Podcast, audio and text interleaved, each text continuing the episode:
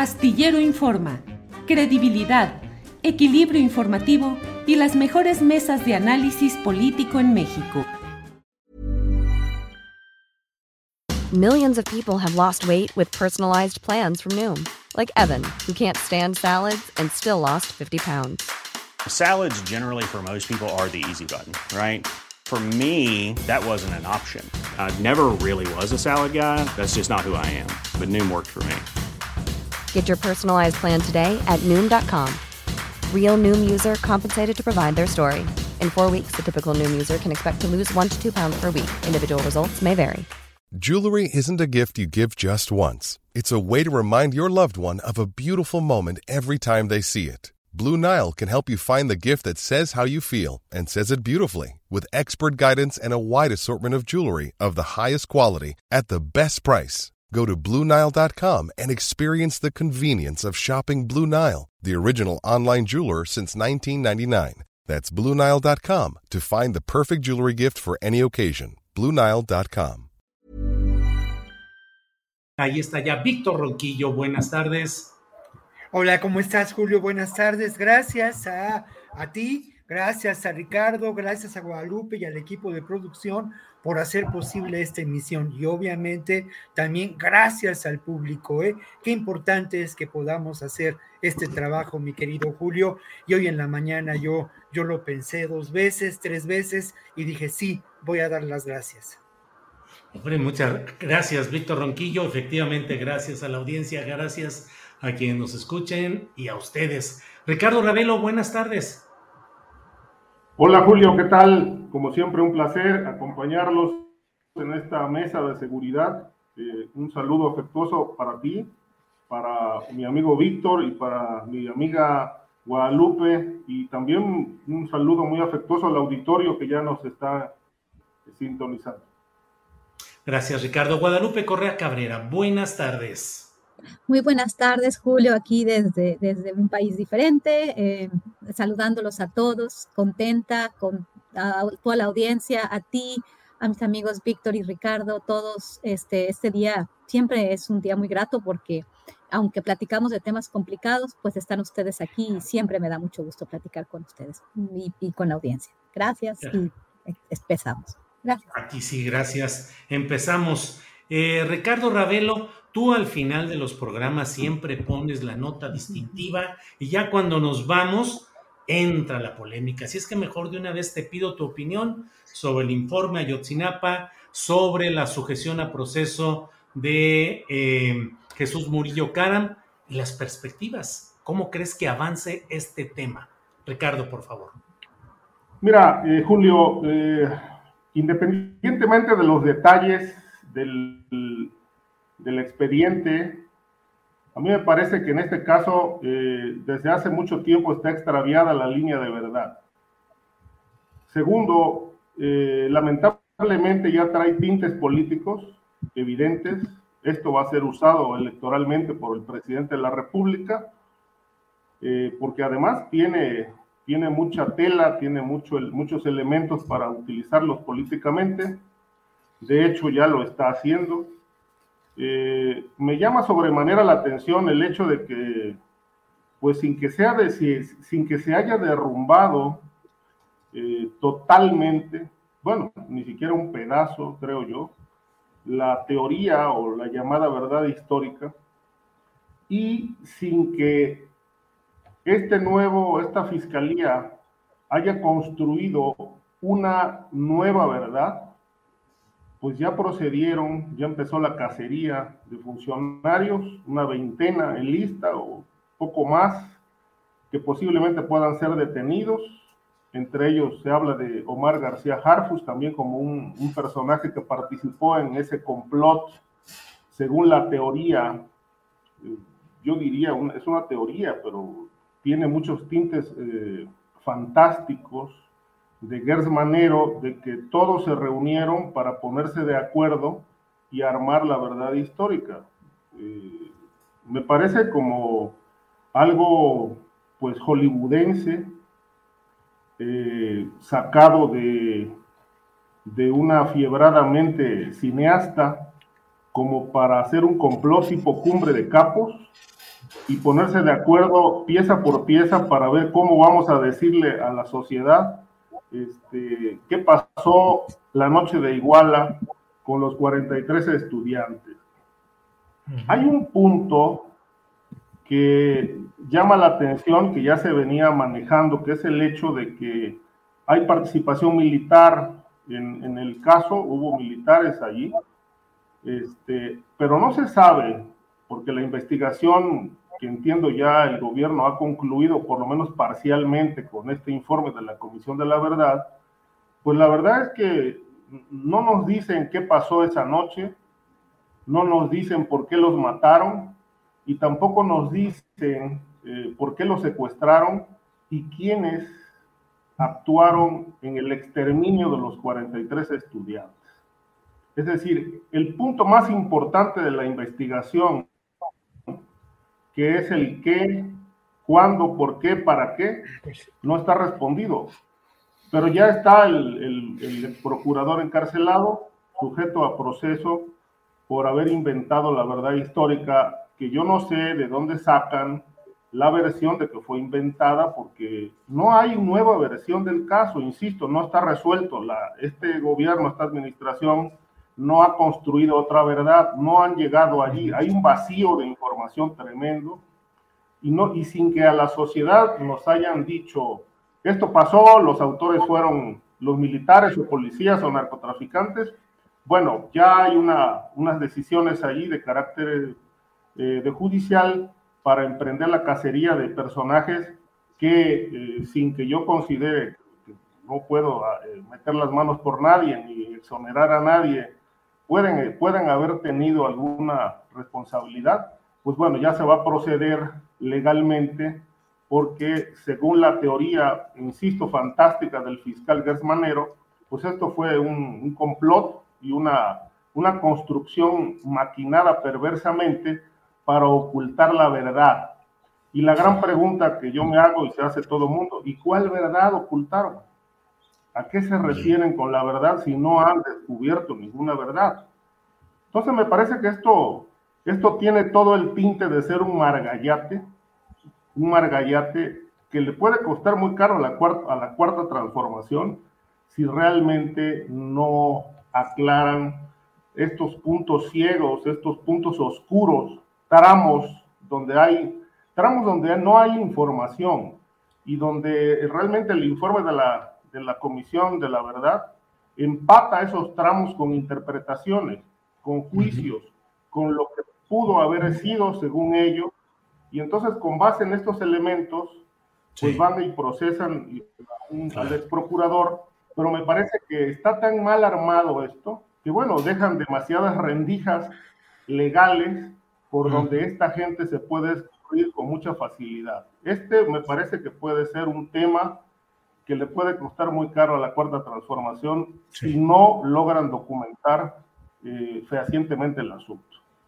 Gracias, Ricardo. Guadalupe Correa, pues eh, lo que dice Ricardo es eh, muy interesante y muy susceptible del análisis y el debate. El propio Murillo Karam dijo, pues le han buscado, ya han pasado los años y todo, y no han tirado la verdad histórica. Eh, ¿Se tumbó o no, se tiró o no esa verdad histórica, Guadalupe? ¿Es un desmargallate eh, jurídico? ¿Puede tener consecuencias graves para la 4T? Tu opinión, por favor, Guadalupe. Este, muchas gracias, Julio. definitivamente es un tema que, eh, en el cual no estamos de acuerdo toda la sociedad mexicana y estoy de acuerdo en algunas cosas que dijo Ricardo, pero no estoy de acuerdo en todo lo que dice Ricardo. Eh, porque se ha utilizado de forma política también, inclusive la defensa y el mismo ex procurador general de la República dice exactamente eso, que la verdad histórica se mantiene.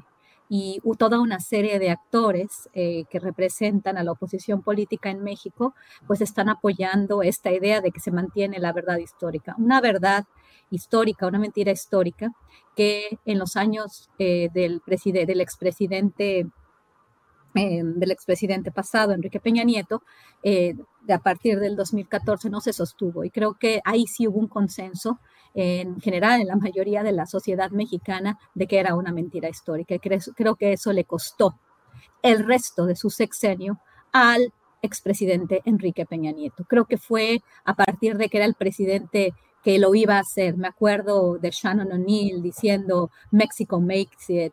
Este, obviamente Paul Krugman y todos los medios de comunicación, el Times, el New York Times, la revista Time, este, cuando avanza obviamente la, aprobación de la reforma energética, la aprobación de las leyes secundarias, este presidente que iba a consolidar las reformas neoliberales, las reformas económicas estructurales, se topa con el 2014, con la mentira histórica. Eh, Murillo Karam se, se, se, se va para abajo, tiene que dejar el cargo. Creo que era muy consistente el, el, hecho y la, la idea de que, de que era una mentira histórica, de que se fabricaron las escenas, de que no se dio respuesta. Esto creo que no tiene una, una duda. Ahora, obviamente, están, están poniendo a cuestión esto por cuestiones políticas, ¿no? Este, que se mantiene la verdad histórica, que no se investiga nada, que no se dice nada. Pues de, de, alguna forma, creo que queda muy claro después de la investigación del grupo interdisciplinario de expertos independientes y los nuevos hallazgos, el papel de las Fuerzas Armadas, el papel los diferentes, este, de los diferentes niveles de gobierno, ¿no? En realidad, en el, 2014 se quería eh, realmente poner el ojo en el presidente municipal de Iguala. Para, para, hacer esto como, como una vendetta entre grupos del crimen organizado, una confusión y, y todo, todo un montaje, ¿no? El montaje es la mentira histórica. Entonces eso sí se desmantela, definitivamente se desmantela. En lo que sí estoy muy de acuerdo, pero bastante de acuerdo con, con, Ricardo Ravelo, es que hay muchos huecos, hay muchos huecos que no se dan a la luz, que, que no se dejan ver. Y estas dudas, ¿qué pasó con los Guerreros Unidos? ¿Qué pasó en un estado donde el crimen organizado, donde el narcotráfico, pues ha permeado y ha permeado en, en, una, en, una, en una situación en la cual no es muy claro. O sea, realmente no podemos victimizar como lo hicieron este, algunos comunicadores de una forma muy irresponsable, sin, eh, sin los elementos, sin las investigaciones, pero de, de alguna forma esta investigación no nos deja muy claro realmente qué sucedió. En ese sentido, la verdad no se conoce totalmente. Y creo que esto nos deja muchas dudas y cada quien pareciera manejar su verdad para sus propios fines políticos. Y esto no se puede hacer. El hecho, y lo dijimos la vez pasada, de que Jesús Murillo Caram y algunas otras personas que estuvieron vinculadas, algunos mandos policíacos, autoridades a diferentes niveles, ¿realmente estamos haciendo algo por esclarecer los hechos y por hacer justicia? ¿Realmente esto nos va a llevar hacia otro, otro nivel? ¿O simplemente van a ser vendetas políticas y medias verdades? Se desmantela la mentira histórica y tenemos una verdad a medias, porque no sabemos qué pasó con ciertos grupos, no sabemos por qué se investigó. Claro, los estudiantes estuvieron a, este, estuvieron siendo eh, eh, vigilados por las autoridades. ¿Por qué los vigilaban? Porque simplemente son un grupo, como, como sabemos, son grupos que se dedican a hacer justicia social o había algo más. ¿Cuál es el papel de los Guerreros Unidos? Y con eso no quiero victimizar, revictimizar a las víctimas, pero sí quedan muchos huecos para saber. Y creo que sí, como dijo Ricardo Ravelo, para terminar, esto le puede costar a la cuarta transformación. ¿Por qué? Porque la oposición política va a utilizar cualquier medio para deslegitimar cualquier gran esfuerzo para hacer algo, cualquier gran esfuerzo también para hacer política. Entonces a mí sí me quedan muchas dudas, voy a ser muy honesta, este, y creo que esto le puede costar a la cuarta transformación, porque le sigue costando todo lo que ha sucedido esta semana, todos los, cuestionamientos, y no tenemos una investigación tan limpia como con la que me hubiera gustado tener. Gracias, Guadalupe. Víctor Ronquillo, ¿cuál es tu opinión sobre este tema en el cual ya Ricardo y Guadalupe han dado puntos de vista interesantes? Tu opinión, Víctor, por favor. Bueno, pues necesitaría, la verdad es que mucho tiempo para poder externar una opinión sólida, profunda, basada en datos, en hechos, ¿no? Lamentablemente los tiempos de los medios de comunicación, aún en este medio de comunicación, pues son limitados por la propia dinámica de la, de la realidad social y de la información. De cualquier manera, lo primero que yo diría es que habría que leer el informe presentado por la Comisión de la Verdad, tiene un nombre más, más amplio, ¿no? Pero por la Comisión de la Verdad sobre el caso Ayotzinapa, yo invitaría a que el público lea este informe, ¿no? Y si tiene tiempo, también se acerque a los informes presentados por, las, eh, por la Comisión de Expertos Independientes en distintos momentos. Este informe me parece que, que, que, que es cierto, ¿no? Deja dudas, claro, pero sin duda esta argumentación de que no se dice nada nuevo, de que se reitera la información, en fin, deja mucho que desear, ¿no?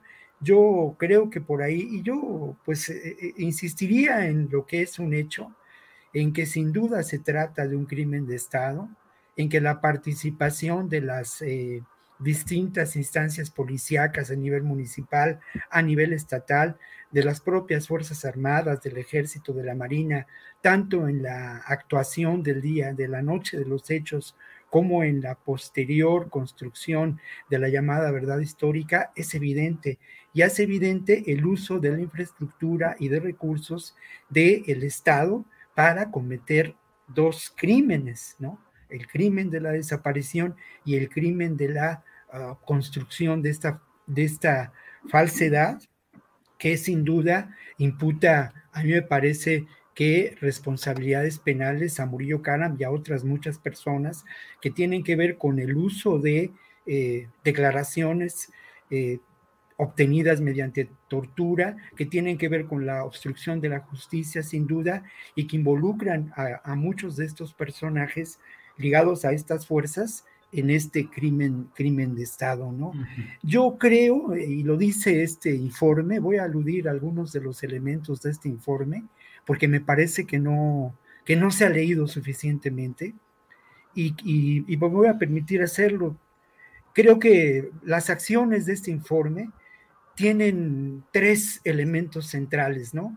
Por un lado, el acopio y la búsqueda de la información, que sobre todo en este caso tuvo que ver con la eh, eh, captura de información a través de lo que fue la intervención de llamadas utilizando este mecanismo de espionaje de Pegasus, ¿no? Hay por ahí en uno de los eh, apéndices de este informe la cantidad de llamadas que se intervinieron, que se usaron y que demuestran hechos y que dan noticia de hechos que ya habían sido, de los que ya habíamos sido informados, pero que ahora hay un sustento para ellos, entre ellos pues informes, llamadas, eh, de intervenciones telefónicas a líderes del cártel, del cártel de Guerreros Unidos, tanto en México como en Estados Unidos, realizadas por la propia DEA. Solamente apunto esto, ¿no? Ahora, otra línea de investigación. Decía Julio que voy a necesitar un poco más de tiempo, si no va a ser imposible. Pues sí, pero ¿qué hacemos, Víctor? No, mi hermano, tienes razón.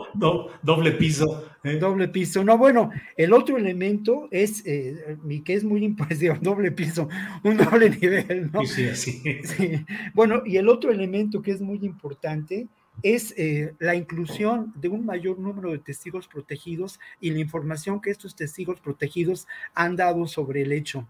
En las páginas del informe no se alude a esta reunión delirante que menciona Ricardo Ravelo. No, no se menciona esto. Se menciona que en, que en alguna de las reuniones que tuvo el gabinete de Peña Nieto eh, se mencionó por primera vez el término de verdad histórica, ¿no? Mira, hay en estos momentos 122 personas detenidas.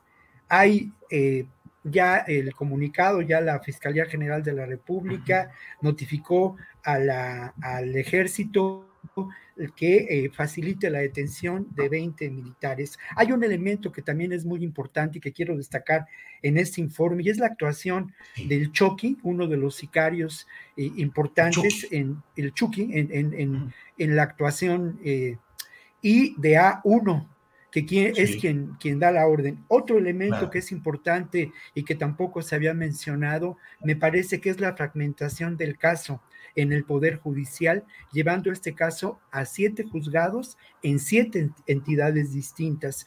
Todo ello configurando pues una obstrucción evidente, evidente a la justicia. Yo insistiría mucho ¿eh? en antes de hacer esta, esta clase de aseveraciones que a mí me preocupan, que se han hecho en, en distintos medios y que se han hecho aquí mismo, pues se lea con, con cuidado este, este informe y se avance en la reflexión sobre ello. ¿Hay huecos? Sí. evidentemente hay huecos. Hipótesis que puede, sobre el móvil del crimen, por lo menos hay dos que tienen que ver con una venganza por parte de estos grupos, eh, digamos, del caciquismo, ligados a la alianza con el narco, con la narcopolítica, por decirlo de una manera muy sintética, y lo otro, pues el quinto camión y el tráfico de la, de la heroína y la posible participación y beneficio en ese tráfico de heroína de personajes importantes ligados a el propio ejército mexicano. Esto, estas son algunas de las hipótesis que están ahí, ¿no? Claro. Bien, Víctor, gracias. Guadalupe, ¿quieres decir algo? Sí, yo quiero decir algo. Yo sé que tenemos otros temas, pero creo que Nada es un más, Déjame decir, el tema, perdón, Guadalupe, el tema de eh, García Harfuch fue presentado por los agentes del Ministerio Público Federal en la primera diligencia a nombre de la Fiscalía General de la República. Efectivamente, no está en el informe de la comisión eh, presidida por Encinas. Fue presentada como prueba por los fiscales representativos de. Eh, el fiscal Gers Manero. Perdón, Guadalupe. Sí, bueno, y, y, creo que García Harfush ha presentado, según tengo entendido, eh, pues algunos elementos para, algunas pruebas para desmarcarse, ¿no? De, de, las acusaciones. Eh, pero bueno, es un tema tan complicado, tan, tan difícil a veces de analizar, porque no es, no, no, no es sentimental, es un, tema, es un tema de gran injusticia, es un tema de víctimas, es un tema de derechos humanos, es un tema de, de, de crímenes de la humanidad.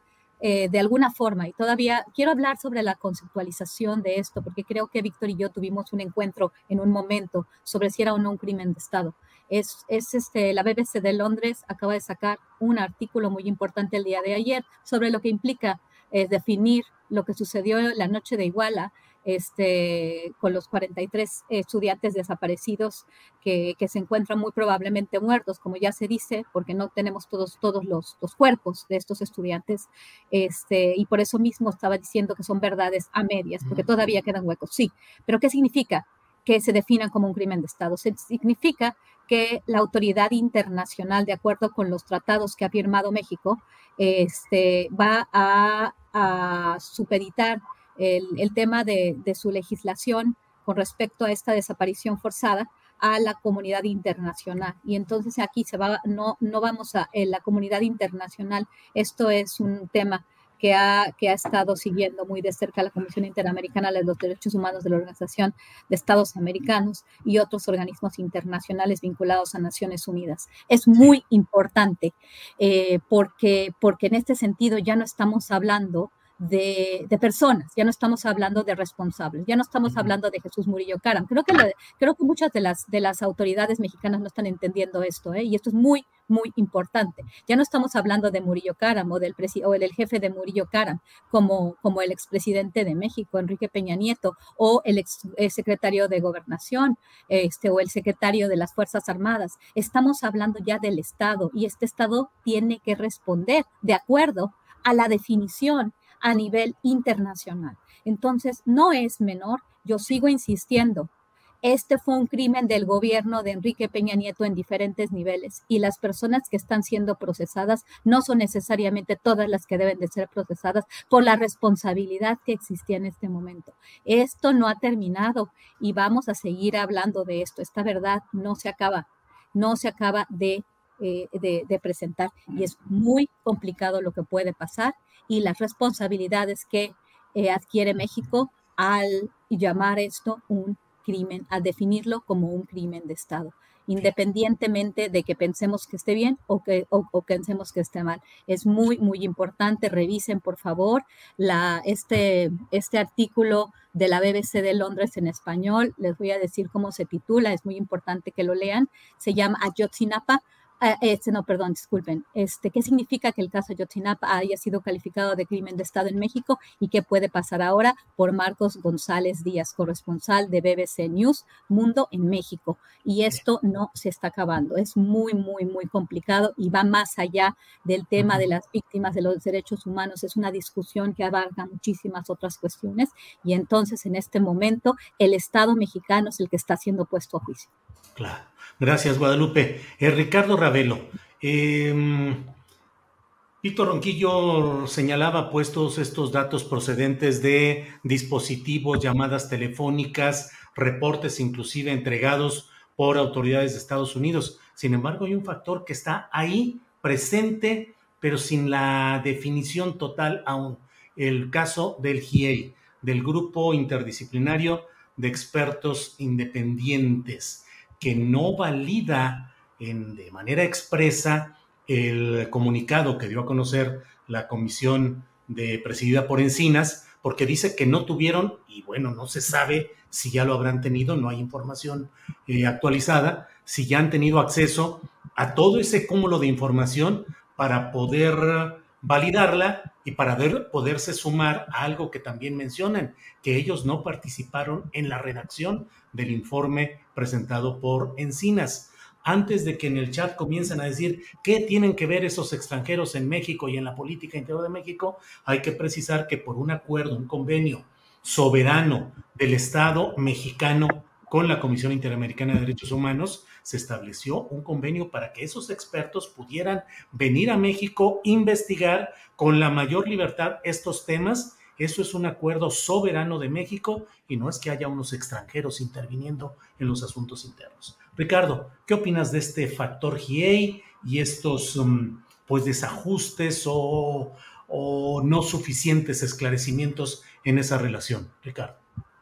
Son, es parte, son parte de las contradicciones. El, el sí participó, ahí están. Por ejemplo, no se tienen pormenores detallados, o sea, de, detalles, por ejemplo, de la recopilación de restos en el basurero de Cocula que se llevaron a Innsbruck, Austria, donde había, creo yo que ahí bastante información, dicen los expertos, suficiente ADN como para poder sacar información, datos y confirmar si se trataba o no de los restos de algunos de los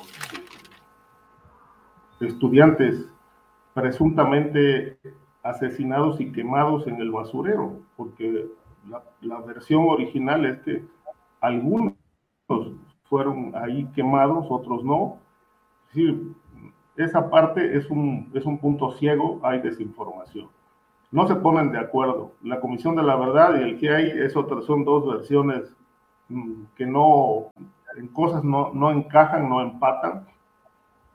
Pero independientemente de toda la pedacería informativa que tiene el informe, que si fulano, que si el Chucky, que si aquello, que si lo otro, es decir, en toda esa madeja de información, aquí el punto central son dos cosas. ¿Por qué no está respondido lo esencial? ¿Qué pasó con los estudiantes? ¿Quiénes o quién o quiénes los, los asesinaron o desaparecieron? ¿Y por qué? Eso no está respondido. Me preocupa sobremanera la exoneración a priori del secretario, del exsecretario de la Defensa Nacional, el general Cienfuegos, y del entonces presidente Enrique Peña Nieto. Aquí la, la gran pregunta es, ¿por qué?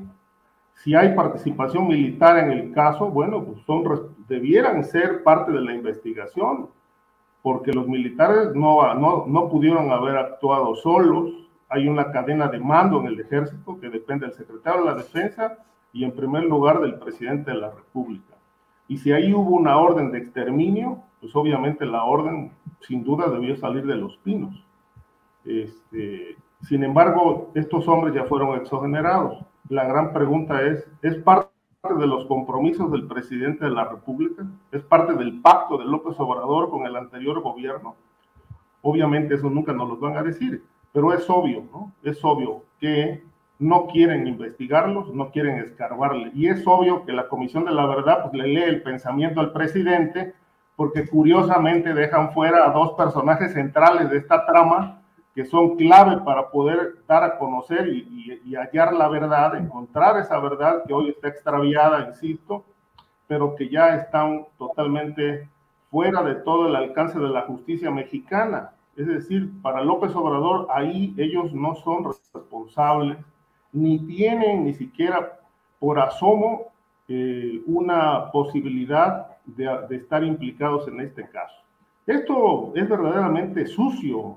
Me parece que en una investigación seria debieran estar involucrados el presidente de ese momento y el secretario de la defensa, porque el secretario de la defensa, según va otros reportes que yo he leído, estuvo debidamente enterado de lo que estaba pasando en, en, la escuela primero por el infiltrado que tenían allí, que también murió, y de todos los acontecimientos que ocurrieron esa noche trágica en Iguala, eh, desde el secuestro de los estudiantes hasta el asesinato de los mismos y desaparición de evidencias.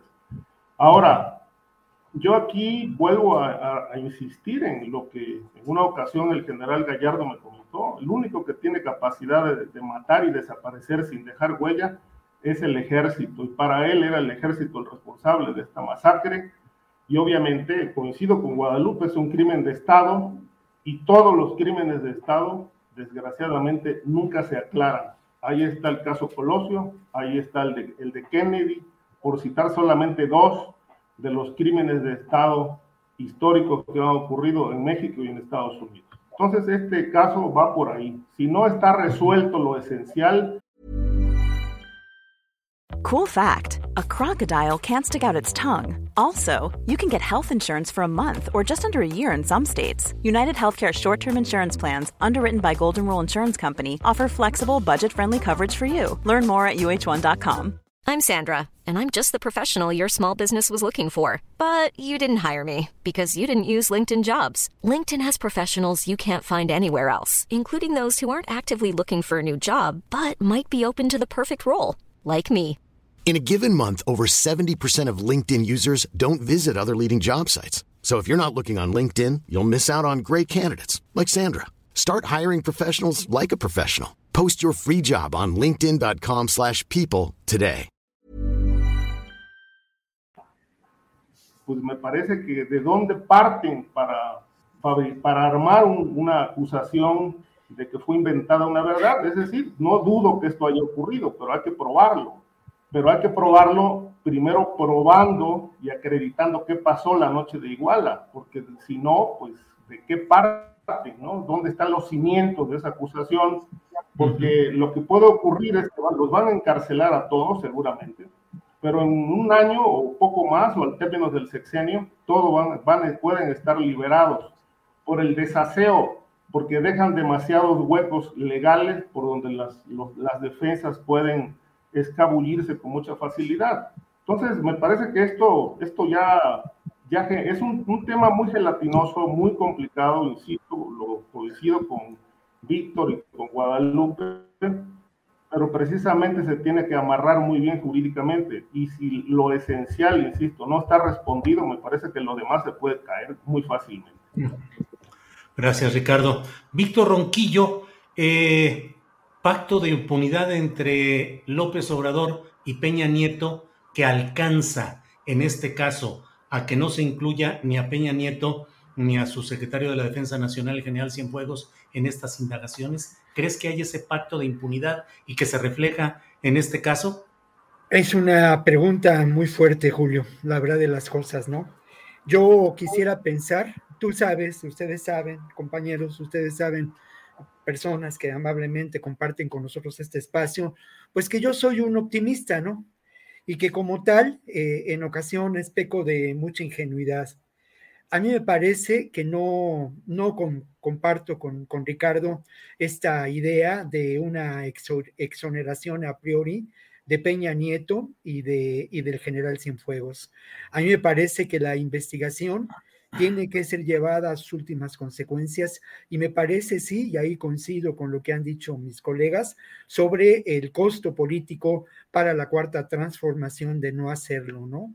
Me parece que lejos de que este informe procure sumar confusión y sumar eh, desinformación a lo que se ha expresado en relación a este caso, me parece que este informe aporta algunos elementos importantes. Por otra parte, pues eh, ante la realidad nacional, ante la vigencia de elementos eh, del sistema político mexicano, puedo dudar en esos momentos de que se llegue a, eh, a las últimas consecuencias en este caso. Pero sin duda, y ahí sí, como un crimen de Estado realizado con más allá de la definición internacional y más allá de los ordenamientos jurídicos en estos momentos, porque al fin de cuentas, tanto los ordenamientos internacionales como los elementos jurídicos están para cambiarse y deben atender a las realidades y necesidades de nosotros, los seres humanos que nos movemos en una dinámica histórica. Entonces, eh, yo considero que es un crimen de Estado, como ya lo dije, porque al final de cuentas se utilizaron recursos e infraestructura del Estado para cometerlo, ¿no? Ahora, eh, sin duda, en ese sentido, el comandante en jefe del ejército mexicano, pues era Peña Nieto. Y es eh, imposible y difícil de pensar que eh, Peña Nieto no tuvo conocimiento de estos hechos, sino la noche en que ocurrieron, sí a la mañana siguiente. ¿Qué tanta información tuvo el general Cienfuegos esa misma noche sobre estos hechos? Difícil saberlo, pero a la mañana siguiente tuvo que haber estado informado. No hay duda de que la decisión de, eh, con los elementos que se tenían, y que ahí sí yo coincido plenamente con lo que se ha dicho en torno a cómo ocurrieron los hechos, a cuál fue el crimen, a la desaparición de los estudiantes, a su lamentable ejecución, se dijo desde un principio y ahí sí se partió de la información a la que se accede eh, por parte de las, eh, de las fiscalías en muchos momentos, ¿no? Información que está en las calles, siempre hay alguien que mira. Y ese alguien que mira vio lo que ocurrió con los estudiantes en Iguala y desde el principio se supo que habían sido ejecutados. Y esto esto no hay que negarlo. Ahora, ¿qué dice el informe al respecto? Pues habla de cómo el Chucky, o el, sí, Chucky, ¿no, Julio? Chucky. El Chucky, el Chucky, el Chucky eh, fue el responsable y se, se, dice de una manera muy coloquial de pasar a machete, ¿no? a los estudiantes y luego cada grupo se encargó de deshacerse de algunos de los cuerpos, ¿no? Hay incluso información de a dónde pudieron haber, haber sido haber sido llevados, pero lamentablemente a, mí sí me parece que eh, no, no podemos dejar de lado el hecho de que eh, eh, esto implica un enorme dolor humano y de que también la realidad es que el asunto de un crimen de esta magnitud por sus características, por quienes eh, fueron sus víctimas y quienes lo perpetraron desde esa misma noche. Fue un crimen eh, considerado por sus implicaciones de enorme dimensión política. ¿no? Bien, gracias, eh, Víctor Ronquillo.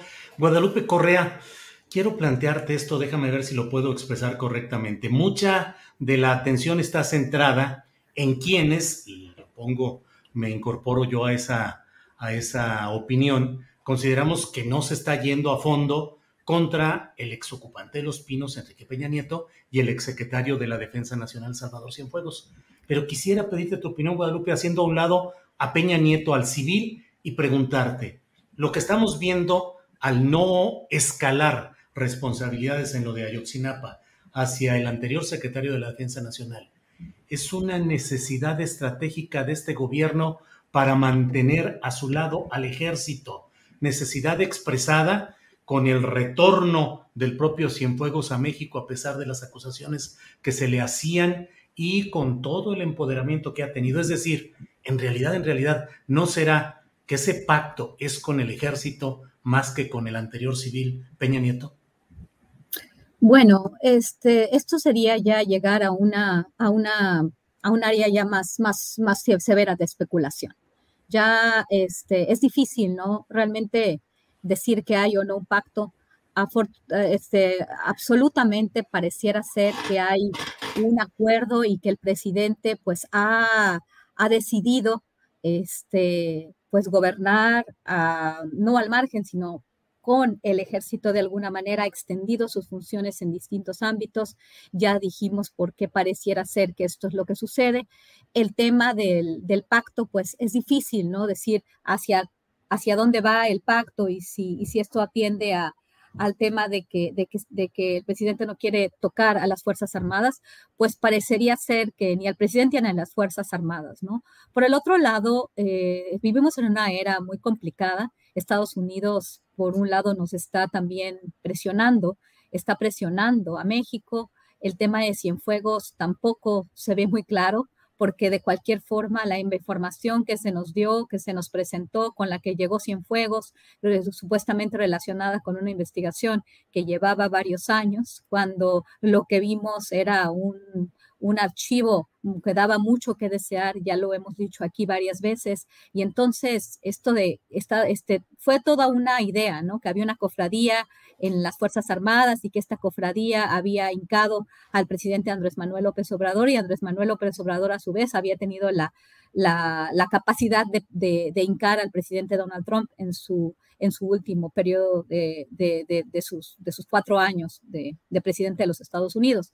Esa, esa versión yo nunca la he comprado porque realmente nunca se dio información sobre la verdadera participación de las Fuerzas Armadas, este, el, sobre el, jefe de las Fuerzas Armadas, el general Cienfuegos, con el grupo que se dice con el que participó y aceptó este dinero y protegió esta célula de los hermanos Beltrán Leiva. O sea, realmente, realmente no, no hay evidencias, tampoco todavía. Hoy por hoy encontramos las evidencias que vinculan a Genaro García Luna con el crimen organizado porque no ha habido un juicio tal cual. Obviamente se ha dicho antes de que él llegara al, al, este, antes de que él llegara a la Secretaría de Seguridad Pública, todos damos por hecho que que estos, estos, estos personajes a, las, al, al, a los mayores niveles de gobierno, los hombres fuertes de la seguridad, uno en un sexenio y el otro en otro, pues estaban vinculados al crimen organizado. Me parece eh, difícil a veces de pensarlo porque participaron de manera muy cercana con las autoridades estadounidenses que tenían bajo el acuerdo de la iniciativa Mérida, pues una colaboración tan cercana con el gobierno mexicano y en particular con estos dos personajes, ¿no? Y de repente encontraron que estos dos personajes con los que habían participado de forma tan cercana y a quien le habían vendido en el caso del general Cienfuegos armamento en los primeros años por billones de dólares en diferentes, este, en diferentes momentos. Esto, esto fue, este, esto se puede cotejar y bueno, inclusive se cotejó en la prensa por el Washington Post un artículo de, Joshua eh, Paltrow en, el, en, este, en este diario tan importante, ¿no? Entonces, ¿por qué, ¿por qué pasó esto? ¿Qué es lo que? ¿Qué es lo que está pasando aquí? ¿Realmente, realmente este, hay un pacto con las Fuerzas Armadas o el presidente eh, eh, hizo esto y no, y no los llama a cuenta por, por un pacto? Pues puede ser, este, ¿por qué está ese pacto? Simplemente porque el presidente se quiere quedar, como dicen, este, de forma risible. Muchos, muchos este, miembros de la oposición, pues es, es difícil, ¿no? Es difícil, este, es difícil poder, eh, poder decir algo. Este, de acuerdo al reporte, pues sí hubo involucramiento de las Fuerzas Armadas. ¿Hasta qué punto este, los deberíamos de llamar a cuentas? Pues yo creo que se deben llamar a cuentas, pero ¿cuál es el, cuál es el, cuál es ¿Cuál es la agenda del presidente Andrés Manuel López Obrador de gobernar con el ejército? Pues no lo sabemos todavía.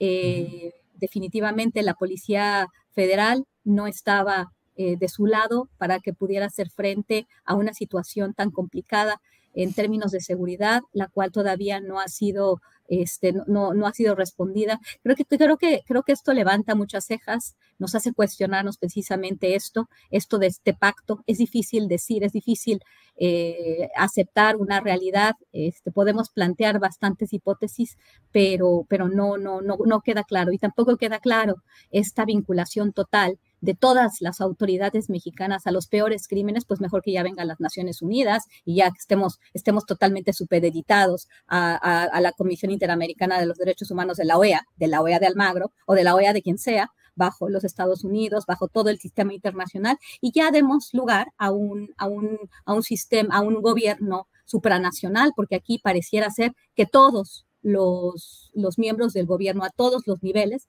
pues han estado vinculados con el crimen organizado. Es complicado, es mm. complicado, y, este, y para el gobierno de Andrés Manuel López Obrador también es complicado este, actuar en este sentido, ¿no? Pero al, aceptar el crimen, un crimen de Estado, que más bien por las investigaciones a mí me parece un crimen del gobierno de Enrique Peña Nieto, lo sostengo y lo sigo diciendo, apoyada no en los lineamientos de la, del sistema internacional, que lo que le interesa es que se supediten las, las leyes nacionales a su sistema internacional y ahí todo va a haber una discusión en otro nivel, pues, este, pues nos, nos, vamos a quedar con, con, esta, con, esta, con este sentir, ¿no? De que fue el Estado y de que se tiene que juzgar al Estado mexicano como tal. Y pues bueno, esto también, también pone en, problemas al mismo Estado como noción, no al gobierno, sino a todo el Estado mexicano en el banquillo de los acusados, ¿no? Estamos hablando de todas las instituciones de gobierno, incluyendo el sistema judicial, incluyendo este, el legislativo y todo lo que significa, lo que forma un Estado. Es muy complicado y yo creo que podríamos pasar mucho tiempo este, y hay, hay, hay partes, como bien dijo Víctor, que no, que no se van a poder discutir en este, en este espacio. Bien, Guadalupe, muchas gracias. Nos quedan como cuatro minutitos para cada quien para tocar los temas que deseen, que quedan muchos. Se nos fue el tiempo, afortunadamente con mucha sustancia y abordando lo más que hemos podido este tema, pero bueno, queda el 1 de septiembre, se va a enviar la iniciativa preferente del presidente de la República para que ya se hagan las reformas legales, no constitucionales, que le den el pase a la Guardia Nacional hacia la Secretaría de la Defensa Nacional en términos de modificaciones legales, que no sé cómo se podrá hacer una modificación legal sin que vaya en contraposición de lo que dice la letra constitucional, pero bueno, ya lo veremos. Están esos temas, está el hecho de que se pospone también la, la, discusión sobre la prisión preventiva oficiosa para el 5 de septiembre, asesinato de otro compañero periodista en Guerrero. Ricardo, nos queda muy poco tiempo, pero en tres, cuatro minutitos, ¿qué nos dices del tema que desees, Ricardo?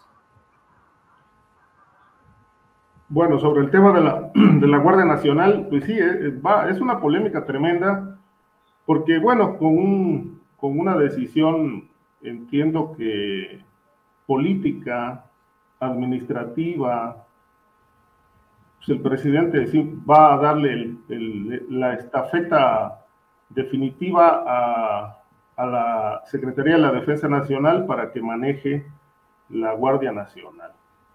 Este, digamos que esto ya no nos sorprende porque lo dijo desde, se discutió desde que se creó la Guardia Nacional y que si era mando militar, mando civil. Evidentemente hay, hay una violación flagrante, eh, abierta a la Constitución, porque la Constitución establece que en efecto debe haber una Guardia Nacional, pero manejada por civiles, y obviamente incluido su mando. Pero aquí se contraviene la Constitución dicen que porque así conviene dadas las circunstancias del país, pero digamos que yo no quisiera pensar que con el elemento de la inseguridad pública y este desbordamiento de la violencia, pues el, el, zapato de la Guardia Nacional esté quedando como a la medida, ¿no? Es decir, oye, pues no, no hay de otra, no hay policías, no, no hay policía federal, las policías están corrompidas, entonces no hay de otra, hay que usar al ejército para enfrentar este flagelo y detener a la criminalidad. Pero lamentablemente eso no ocurre. Y la gran pregunta es, ¿cuál es el objetivo del presidente para echar a buena, a gran parte del ejército a las calles? ¿Cuál es el objetivo del presidente para eh, entregarle todo el control de la seguridad pública a los militares? Es decir, hoy queda muy bien el zapato. Sí, nadie puede discutir, bueno, estamos en una situación crítica. Sí, pero el ejército en las calles nada más tiene un objetivo, reprimir. Entonces, si vemos hacia 2024, y si esta situación se agrava de inseguridad aún con, los militares, pues bueno, no vaya a ser que de pronto al presidente se le ocurra decir, bueno, como no hay condiciones para elecciones, dada la violencia, pues yo me quedo otro tramo en el gobierno. Y entonces lo puede hacer, ¿no? porque eso ahorita nadie se, nadie se lo impide, lo puede hacer y pueden crear las condiciones para que el presidente pueda quedarse otro rato. Es decir, nada se lo impide, si quiere lo puede hacer. Lanzan una consulta y si la sociedad dice adelante, él se queda, pero ya tiene a las Fuerzas Armadas bien posicionadas en el país para reprimir cualquier eh, protesta que haya de los grupos opositores. Digo, esto, esto es una teoría muy personal, pero eh, yo creo que están dadas las condiciones para que si el presidente quiere, se quede, porque además, curiosamente, cuando él ha negado las cosas, es cuando las ha hecho. Es decir, él negó que iba a militarizar el país y que los militares iban a regresar a los cuarteles. Hizo todo lo contrario. Luego dijo ha dicho reiteradamente que no se va a reelegir, que él se va a la chingada, allá a su rancho en, en Palenque. Entonces, bueno, como resulta que hay que entenderle al revés, lo que es no es sí y lo que es sí es no, pues bueno, a mí me genera dudas de que al final pues vaya a decir, ¿saben qué? No hay condiciones para elecciones o no hay condiciones en el país, entonces el periodo continúa y tiene todo, tiene el Congreso, tiene a los militares y tiene una, una suficiente, este, suficiente apoyo social vía los programas sociales, obviamente, para que en un momento dado puedan decir adelante, se queda. ¿Quién se lo impide? Claro. Bien, eh, cuatro minutos finales de polémica, Ricardo Ravelo, ya cuando nos vamos, paz, deja la banderilla, Ricardo. Víctor Ronquillo, ¿qué opinas? No, bueno, pues eso me parece que es una especulación muy, muy gratuita, ¿no? Con todo respeto para Ricardo, o sea, creo que, creo que no ha lugar, o sea, francamente es, pues sí, puede ser fruto de una ficción política, de una ficción literaria, pero no ha lugar, o sea, no, no me parece que estén las condiciones, no me parece que estén en, en el ánimo de López Obrador, y hablando de López Obrador, yo quisiera mencionar lo que en algún momento de una mañanera de esta mañana, él hablaba sobre el ejército, ¿no? Y sobre la necesidad de limpiar las instituciones. Me parece que eso tendría que tomarse en cuenta para entender qué es lo que está ocurriendo. Luego lo otro, yo me pregunto, y de verdad no encuentro todavía la respuesta, ah, sobre las razones de dar a conocer este informe en este momento político particularmente, ¿no?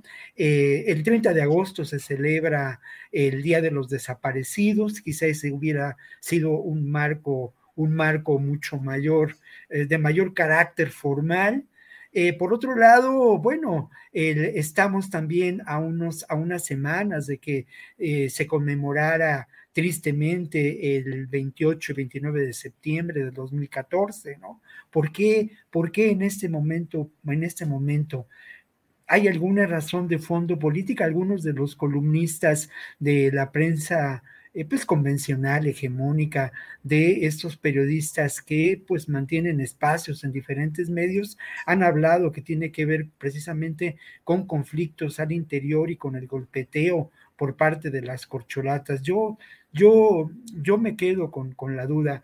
Y luego, bueno, pues para cerrar, yo sí quisiera, eh, pues bueno, obviamente en este país eh, los periodistas somos incómodos, ¿no? Y más allá de lo que podemos considerar de una realidad de la que también se habla poco, eh, de los nexos posibles de algunos periodistas con grupos de poder fáctico que sin duda se dan, existen y es una realidad que tenemos que reconocer con grupos del crimen organizado, con grupos del poder político corrupto, en fin, también no hay duda de que, de que vivimos un momento de una franca crisis, ¿no? En cuanto al ejercicio de nuestro oficio, ¿no?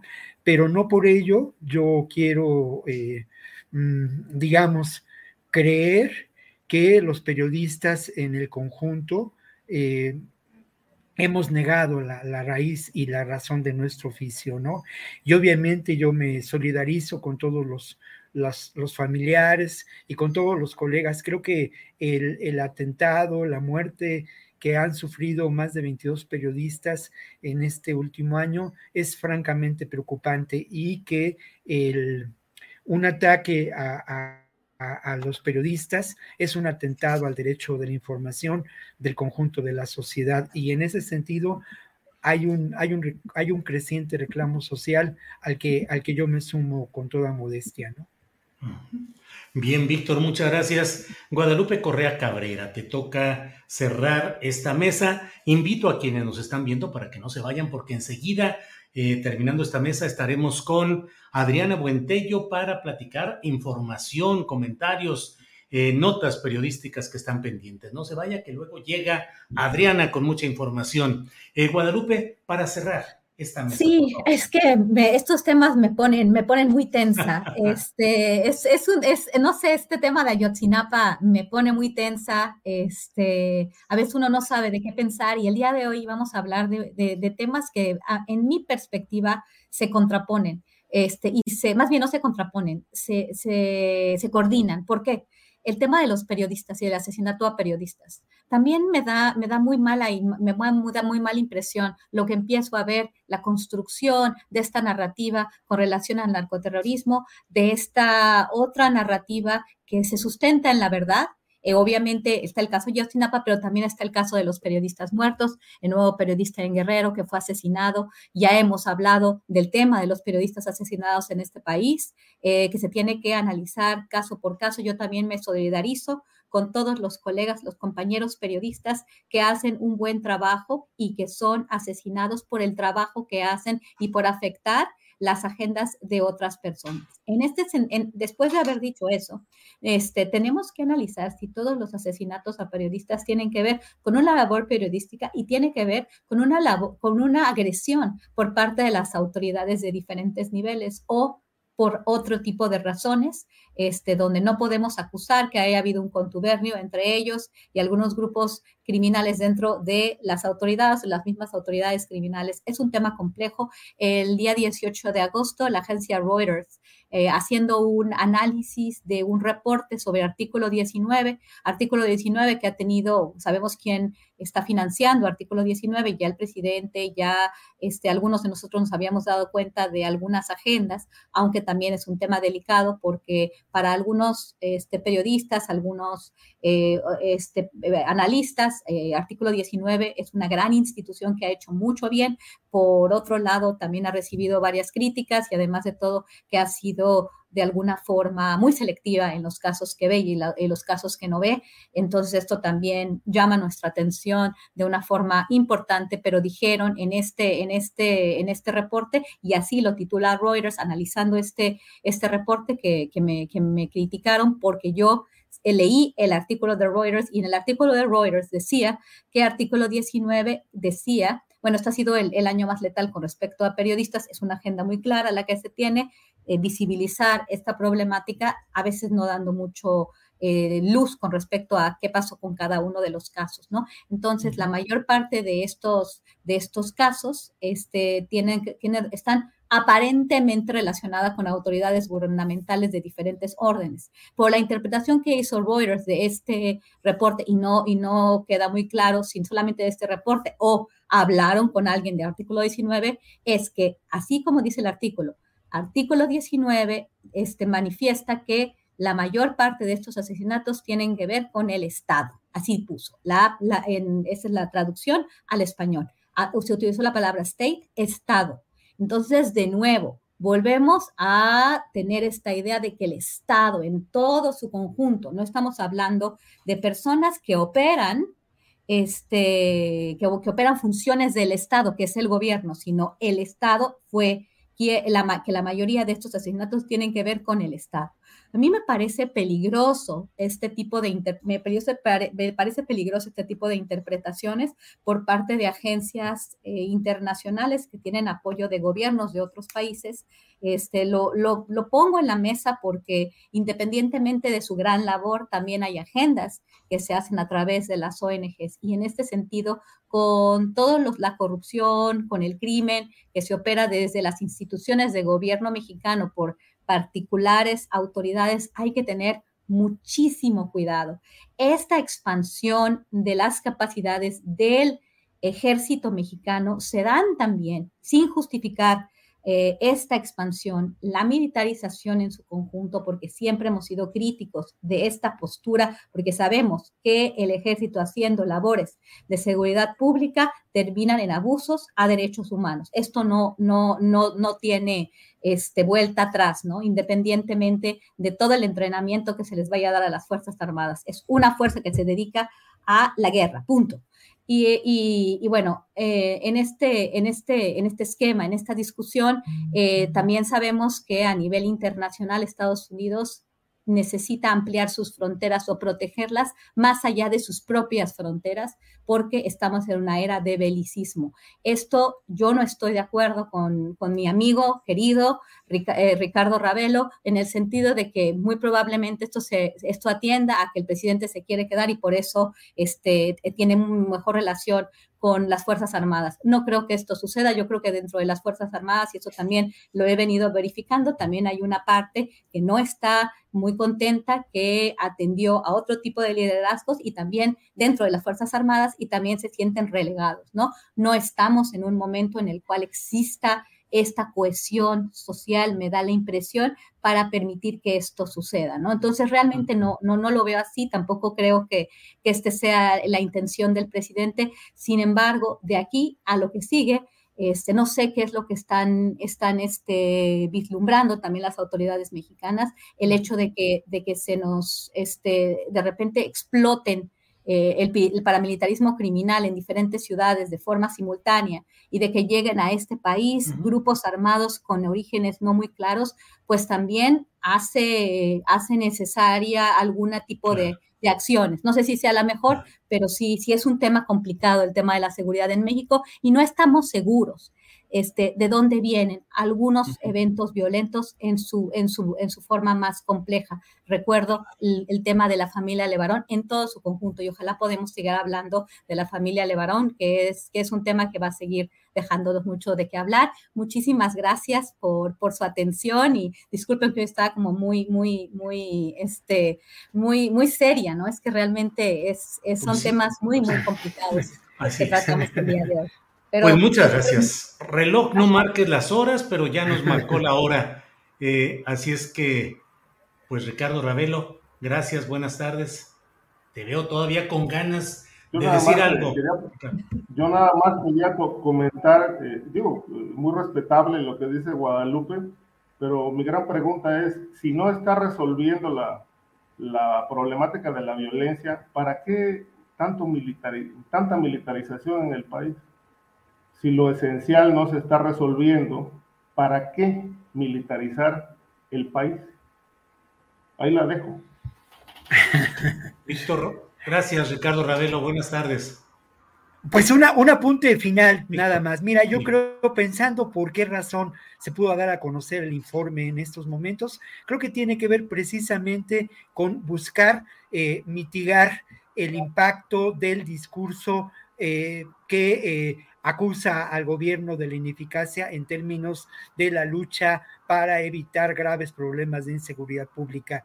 Creo que por ahí fue una decisión estratégica en términos de comunicación y que tiene que ver también con todo el cambio que aquí hemos señalado o que aquí he señalado del el discurso en términos de la comunicación de la tarea de eh, pues mitigar los graves problemas de seguridad pública que enfrentamos. Y pues muchas gracias a los, a los tres colegas, muchas gracias al público que nos pues, escuchó y pues nos veremos la próxima semana. Esperemos estar más contentos, más alegres y más de acuerdo también, ¿no? Sí, Gracias, Víctor. Guadalupe Correa, gracias, buenas tardes. Muy, muy buenas tardes. Ya nada más un comentario este, pequeño.